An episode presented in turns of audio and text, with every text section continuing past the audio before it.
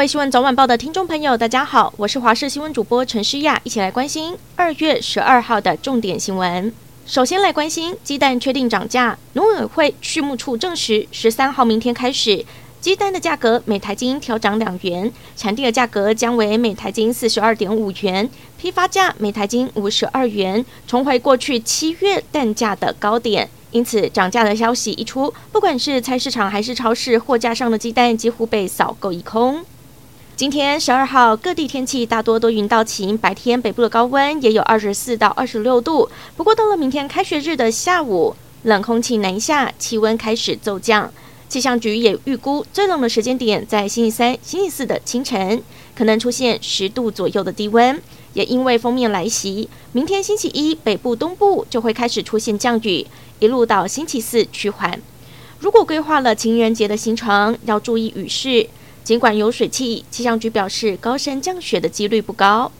白沙屯妈祖进香第一天碰上了假日，即便起驾时是凌晨一点多，信徒们还是将宫庙以及周边的道路塞爆。时辰一到，众人们持续接力，将妈祖请上粉红超跑，展开旅程。一路上，只要粉红超跑出现，必定是人潮满满。除了有大批的信徒和民众之外，就连土耳其艺人吴凤也到现场。他穿着土耳其的国旗衣服，说自己是来替发生地震的家乡祈福。到了下午，当粉红超跑来到台中大甲时，还进入镇澜宫停留了二十分钟，信徒们欣喜不已，欢声雷动。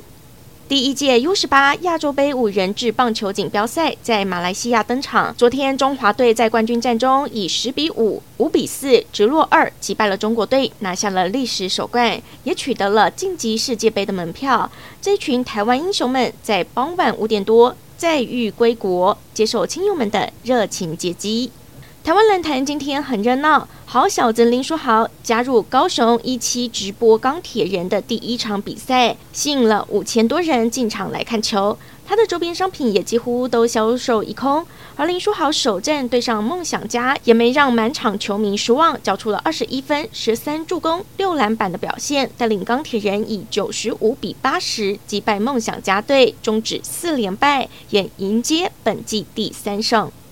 台湾搜救队到土耳其救灾，内政部宣布搜救队任务结束，预计在十五号的下午就会返抵国门。但是，一位土耳其籍的东海大学叶马斯教授，强震的当下人就在当地，随即加入了搜救队担任翻译志工。他为台湾抱不平，认为发现受困者时，土耳其却把台湾搜救队请走，自行接手。但搜救队还反过来安抚他，说土耳其和台湾是一家人，都是要为了救人。事实上，因为台湾拥有优秀的装备，因此在寻找受困者上相当被依赖。另外，国际救援队间更有一种默契，为了提升士气，会优先由当地的救援队进行开挖。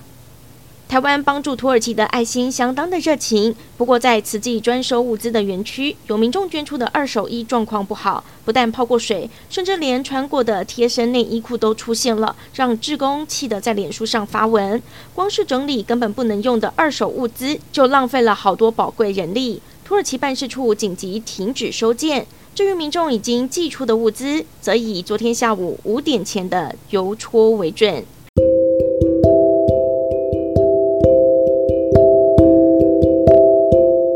感谢您收听以上的焦点新闻，我们再会。